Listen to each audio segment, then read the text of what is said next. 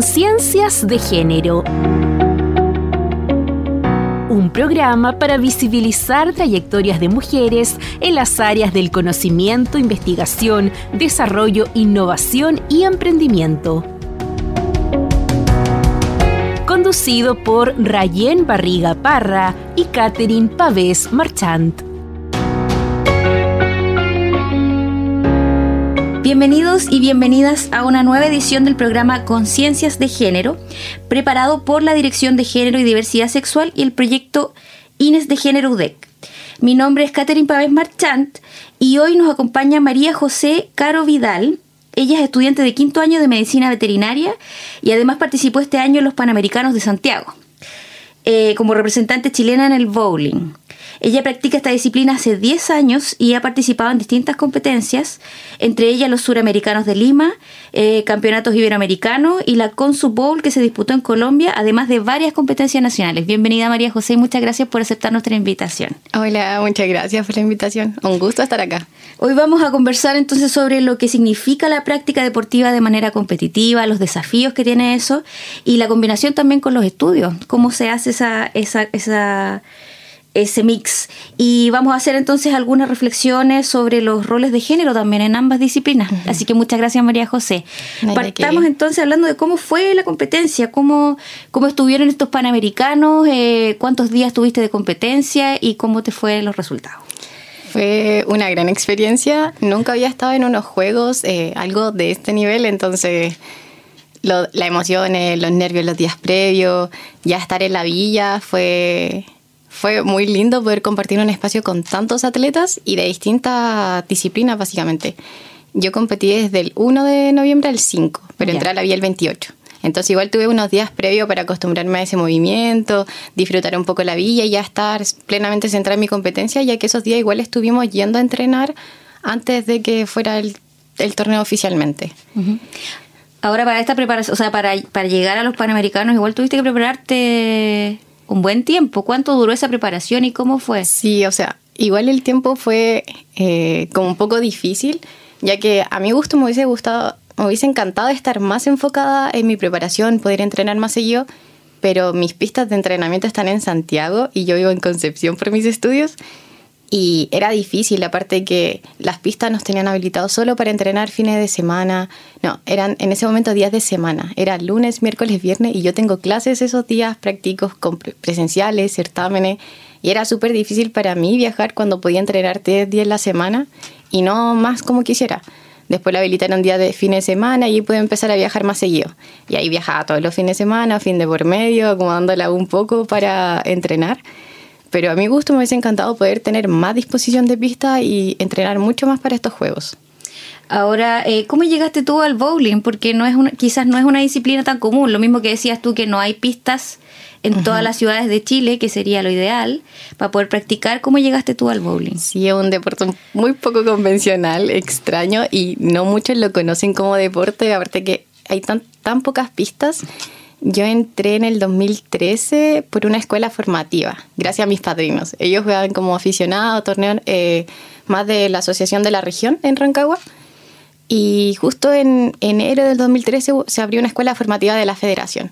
Fueron a mi casa, es como ya feliz año nuevo, todo el tema.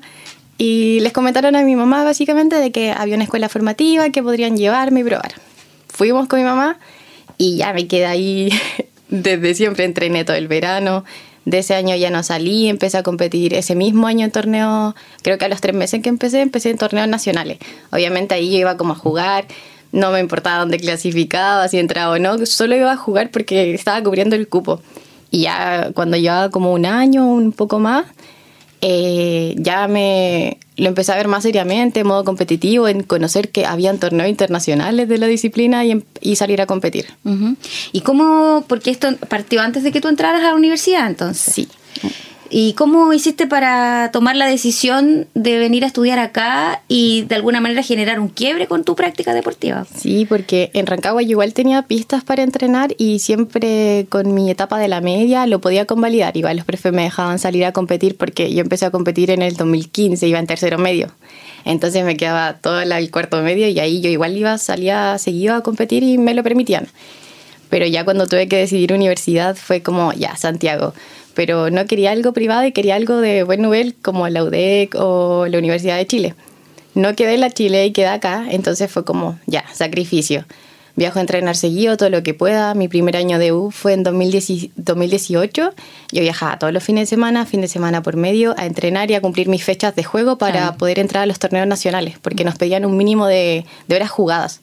Entonces ahí yo pasaba todo mi fin de semana entrenando. Y así lo he hecho todos los años hasta la pandemia en que pude entrenar un poco más seguido.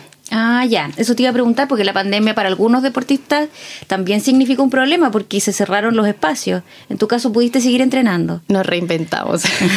eh, entrenábamos en casa. Ya. Teníamos sesiones online con nuestro entrenador de la selección en ese momento, teníamos charlas y ah, buscamos la forma de adecuar nuestra casa para jugar. Yo tenía en el living de mi casa colchones era bastante deslizado, suave el piso, entonces podía deslizar, podía lanzar el bolo. Y yo entré a mi casa hasta que me habilitaron para entrenar. Y ahí mientras escuchaba las clases online, viajaba a Santiago, entrenaba todos los días. Entonces igual fue un año en que después de estar entrenando en casa pude viajar a, al Happyland en este caso. Ya. Y después de eso volviste, bueno, volvimos todo a la presencialidad, me imagino que tuviste que volver a ajustar ese, esos tiempos de entrenamiento. Sí, volvimos creo que en mi facultad empezamos a tener algunas cosas prácticas 2021 y ahí igual estaba viajando seguido a, entrenar y todo. Pero 2022, que fue el año pasado, ese dejé, me enfoqué un poco más en lo académico. Pasaron varias cosas en mi vida personal que me afectaron mucho. Entonces, cuando tuve el torneo nacional, no, no clasifiqué el año pasado. Entonces ahí yo me dediqué ya, mis estudios. El año pasado me, me dediqué totalmente a mis estudios y viajaba cada tres semanas para seguir entrenando y participando en los torneos, sí. Pero lo dejé un poquito más de lado.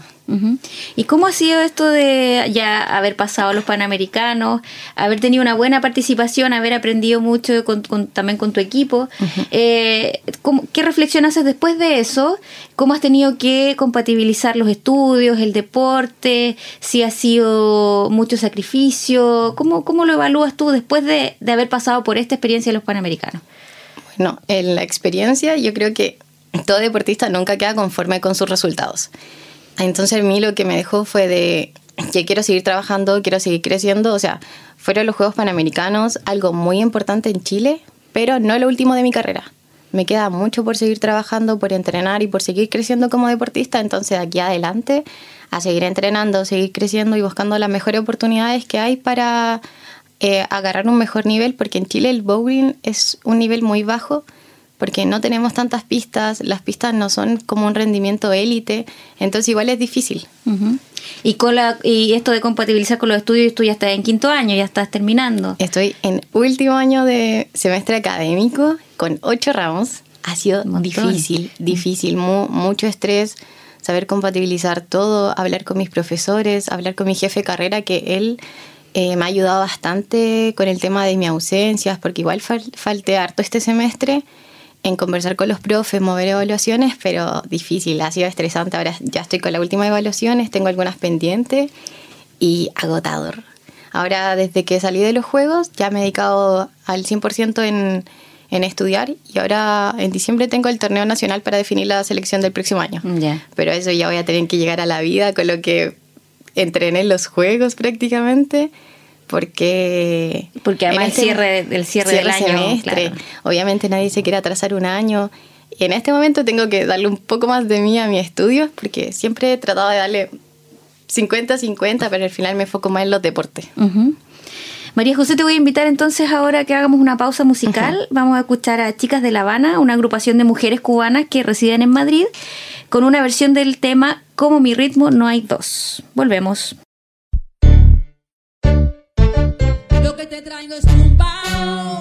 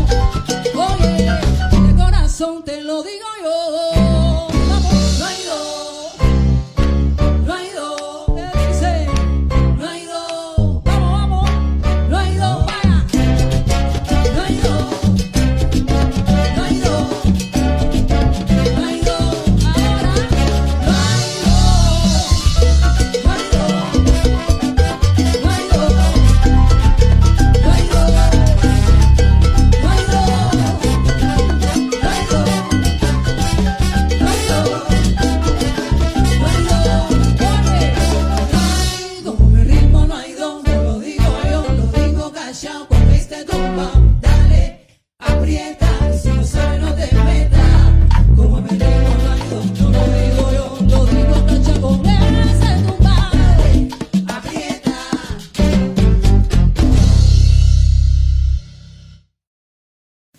vuelta en el programa Conciencias de Género y hoy nos encontramos con María José Caro Vidal. Ella es deportista panamericana y además es una de las nuestras, estudiante de medicina veterinaria en la UDEC. Le estábamos preguntando so- sobre su experiencia en los panamericanos. Eh, pero también yo te comentaba que en este programa siempre tratamos de hacer una reflexión sobre las tareas que emprenden mujeres en distintos ámbitos. Y también conversar sobre esas distinciones eh, que son culturales eh, y que nos hacen enfrentar las tareas quizás desde una perspectiva diferente. ¿Tú crees que qué es lo que queda en el deporte por avanzar para que los hombres y las mujeres tengan eh, igualdad de oportunidades? ¿En qué cosas tú has notado quizás en tu cotidiano, en los entrenamientos, en las competencias, eh, que falta todavía por avanzar? La verdad, en mi disciplina es más de igual a igual. Yo nunca, llevo varios años y nunca sentí una diferencia en el trato hacia hombres o mujeres. En realidad, todos los torneos siempre se depende de uno y del otro, siempre salen a competir los dos géneros en todos los torneos. Ya. Exceptuando en, no sé, panamericano, bolivariano, en que clasifican por independiente, en que si los hombres juegan mejor, ellos clasifican por su país y las mujeres no. Pero fuera de eso, nunca se ha hecho la discriminación. discriminación. Quizá años antes decían como, ya, ¿para qué vamos a llevar a las mujeres si su nivel es muy bajo? Y es verdad, pero al final, saliendo a competir es como una barra de experiencia y va subiendo de, de nivel. Pero eso eran años anteriores. Ahora, en realidad, todo es muy de igual. Yo nunca sentí una diferencia o que nos tengamos que esforzar más para que nos vean. En realidad, nuestro nivel como mujeres es un poco más bajo por los hombres, más que nada por nuestro físico, nuestras características de la mano, un poco la potencia de nuestro juego, pero nunca una discriminación como tal por ser mujeres. Y me imagino que también porque los hombres tienen más, llevan mucho más tiempo y tienen más experiencia también en el juego, en ¿no? parte, mis amigos que están en la selección, ellos llevan años desde pequeños, llevan quizá muy 5 o 10 años más que yo, entonces la experiencia y todo eso lo ha hecho llegar a donde está y de hecho hasta yo me identifico un poco con ello en eso cuando estoy estresada, en que me siento un poco bloqueada en mi juego de por qué no sigo creciendo, por qué no avanzo y después pienso en ellos y es como, ya, pero es que ellos llevan tanta cantidad de años y por eso tienen ese nivel ahora. Quizás por eso ahora pueden ganar medalla o pueden pelear más con los mejores de, dentro de esta disciplina. Entonces, igual me sirven un poco de experiencia. Ahora en el deporte en general, para la gente que no practica de manera competitiva, ¿no? Eh, Uno siente que, mm, que por ejemplo, las clases de educación física ya hay un hay una diferenciación entre Sí. lo que se le exige a una mujer y lo que se le exige a un hombre. Ya, sí, es Quizá eso también se traspasa de alguna manera, no a la parte competitiva, porque me imagino que ahí la exigencia es a todos por igual. Pero no sé si tú tenías esa, tuviste esa experiencia previa cuando no estabas dedicada a la parte competitiva. Ya, yo creo que puede ser en que en realidad en, en los colegios como que le exigen un poco menos a las mujeres básicamente por ser mujeres. Y que al hombre siempre es como, no, el hombre es fuerte, macho, no sé, ellos tienen más capacidades.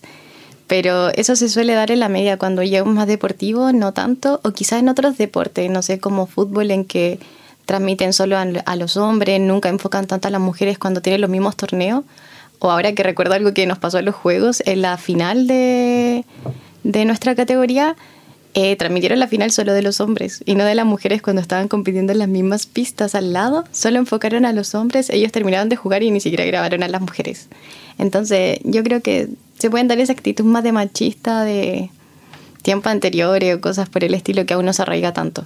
Ahora me imagino que eso no te, no te va a detener para seguir compitiendo. ¿Qué competencias tienes en vista? Bueno, decías tú el campeonato ahora a fin de año. Sí, a fin de año nos queda para tener la selección nacional del primer cuarto del próximo año y ya tenemos más torneo nacional en marzo, que esa ya nos deja la selección definitiva de todo el año.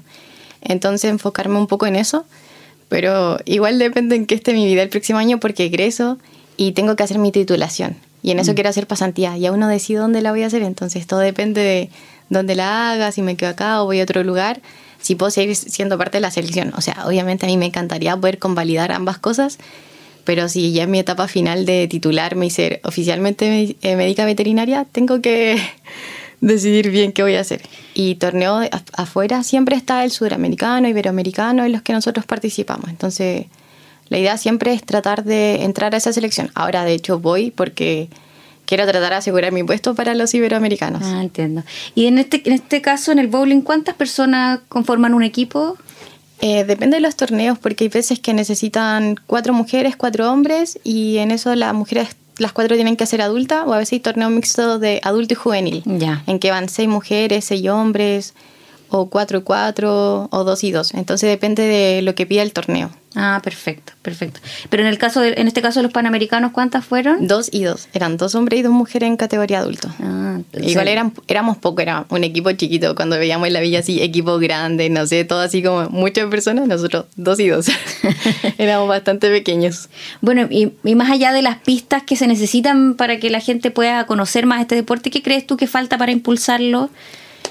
Eh, ya, básicamente construir más pistas, porque de momento solo de entretención en Santiago hay varias, hay Happyland que es la más grande, en Monticello, en Iquique, pero también un poco más de propaganda, quizás hasta aprovechando los juegos que podría mostrar quizá la vida deportiva de cada delegación, un poco así, de mostrar quizá día a día el entrenamiento o mostrar un poco más todos los deportes que participaron en los juegos. Eso estaría bueno para promocionarlo y que los niños y todas las personas sepan qué deportes hay, a qué les gustaría dedicarse, porque finalmente es- esto sirve para promocionar el deporte y que niños, niñas, personas se interesen en ser deportista o tener un poco más de actividad física y que encuentren algo que les gusta perseguir, básicamente. Y que para la próxima también transmitan, porque tú decías, no, no, no transmitieron la, la competencia a las Sí. mujeres, para que también más niñas puedan ver que, que es un deporte posible, ¿no? Sí, y que finalmente, por ejemplo, hay tantos deportes en los que siempre se muestran hombres y al final todas las mujeres estamos en todas las disciplinas deportivas, entonces eso igual es bueno en que las niñas puedan ver de que las mujeres competimos, que las mujeres nos esforzamos y que tenemos un nivel a iguales con los hombres que hacemos el mismo sacrificio para llegar donde estamos. Exacto. Oye, en cuanto a tu carrera, porque tú mencionabas que tienes que empezar entonces a ver eh, la salida, ¿no? Como, Sí. y, y la, y, y tu situación profesional. Eh, ¿cómo, ¿Cómo te la imaginas? ¿Cómo reflexionas sobre este camino que has recorrido, esta, esta dualidad entre, el- entre lo académico y el deporte? Eh, ¿Tienes claridad qué área, por ejemplo, te gustaría trabajar en el futuro? Sí, sí, eh, he estado bastante decidida este último tiempo en que me gusta urgencias y cirugía. Ya. me inclino bastante por esa área, entonces la verdad nosotros de forma de titulación tenemos tesis, revisión y pasantía. Ya. Entonces yo quiero pasantía porque creo que es lo que mejor me va a dejar para el mundo laboral, me va a dar más experiencia en las áreas que me gustan. Entonces ahora tengo que buscar una clínica que tenga nivel, que tenga urgencia y cirugía que me permita estar, aprender mucho más de esa área y ver si también me permite seguir compitiendo. Porque Claro. igual son seis meses, cuatro meses en que hay que estar enfocado. Pero hay veces tor- los torneos son como una semana, ver si me aceptan, si me permiten convalidar un poco el deporte. Igual eso sería bueno. ¿Y has conocido experiencias de deportistas que hayan logrado, porque en la universidad, claro, puede haber algún tipo de facilidad que quizá en la vida laboral depende del lugar donde uno llegue a trabajar, como dices tú. ¿Has conocido experiencias de, de personas que lo hayan logrado, que compatibilicen trabajo y deporte? Eh, sí, igual sí, por ejemplo, todos mis compañeros del bowling como tal, ya no sea de selección o de mi círculo del bowling, la mayoría trabaja y compite en los torneos nacionales, entrena y todo. Pero de forma internacional también, como que a veces lo, en este caso su jefe les permite, el laberito, mi compañera, igual ella trabaja y siempre le han dado un poco el permiso, siguiendo trabajando por internet un poco, pero le han dado las facilidades. Entonces yo creo que se puede sabiendo, entrando en un buen lugar en el que comprendan el deporte igual. Porque yo creo que no todos ven el deporte de la misma forma o de la misma seriedad que nosotros. ¿Qué significa eso de comprender el deporte? De comprender los ritmos y que al final eh, estamos haciendo lo que nos apasiona y poder convivir con los dos mundos. Porque quizá el empleador en este caso es como, no, tienes que trabajar esta hora, 24/7 y estar acá, acá. Y quizás solo lo ven como una forma de máquina de trabajo, por así decirlo, y no tanto como persona y que también tiene más cosas en su vida. ¿Y crees tú que los panamericanos ayudaron a quizás a cambiar la visión de las personas comunes y corrientes que, no- que incluso no practican deporte eh, sobre lo que significa la competencia, el dedicar tiempo? Sí, sí, yo creo que sí. La verdad que los juegos sirvieron para que las personas conocieran más todo el apoyo que nos dieron eh, cuando, no sé, llenaban los estadios o en las mismas entrevistas.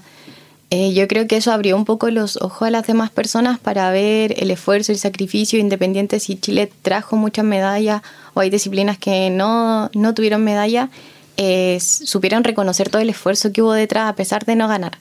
Entonces yo creo que sí cambió un poco la perspectiva de todas las personas respecto a ser deportista.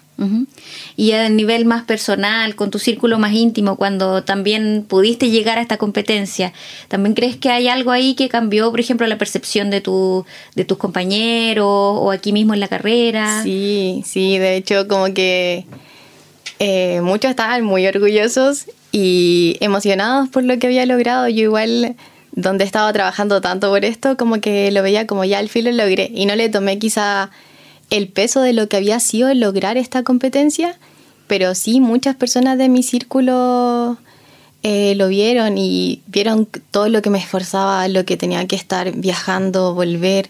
Habían veces que en general manejo a mis competencias y todo, entonces viajaba para allá, llegaba, salía de clase, me iba al tiro. Entonces muchas personas que vieron todo el esfuerzo que había atrás de esto y nada, orgu- muy orgulloso en mi círculo de amistades, mis profesores, mi familia, que igual ellos nunca me habían visto competir en torneo internacional y esta vez tuvieron la oportunidad ver también todo el esfuerzo, sacrificio que estuve haciendo estos tiempos en que no he podido estar bien con ellos porque no, tengo que viajar, tengo que viajar a este otro lado, ahora a este otro lado. Entonces muchas veces no los veía. Entonces todos han visto todo lo que hay detrás. Claro, hay un tema ahí de que algo hay que dejar un poco de lado, porque si estás estudiando, estás compitiendo, tienes Sí. que ir a ver a la familia y tienes que dedicarte a tantas cosas, de repente efectivamente pasa que se desajustan un poco Sí. los mundos, ¿no? Sí, mucho. Mm. Mucho, y, mucho. Y me imagino que tu familia estaba súper contenta y, y comprendió absolutamente toda esa situación. Sí, todos, porque mi familia eh, han sido un apoyo desde que entré.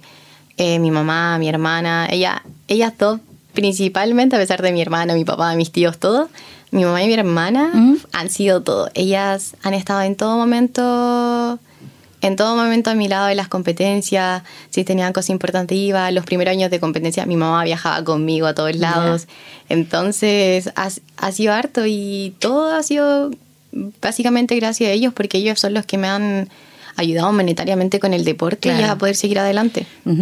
Perfecto, ya pues María José, muchísimas gracias por acompañarnos, por entregarnos esta visión sobre lo que significa entonces eh, hacer deporte de manera competitiva, eh, desde un punto de vista también como, como conversábamos. eh, de un estudiante UDEC, así que te deseamos todo el éxito, tanto en la carrera como en el deporte, eh, y te agradecemos que nos hayas acompañado.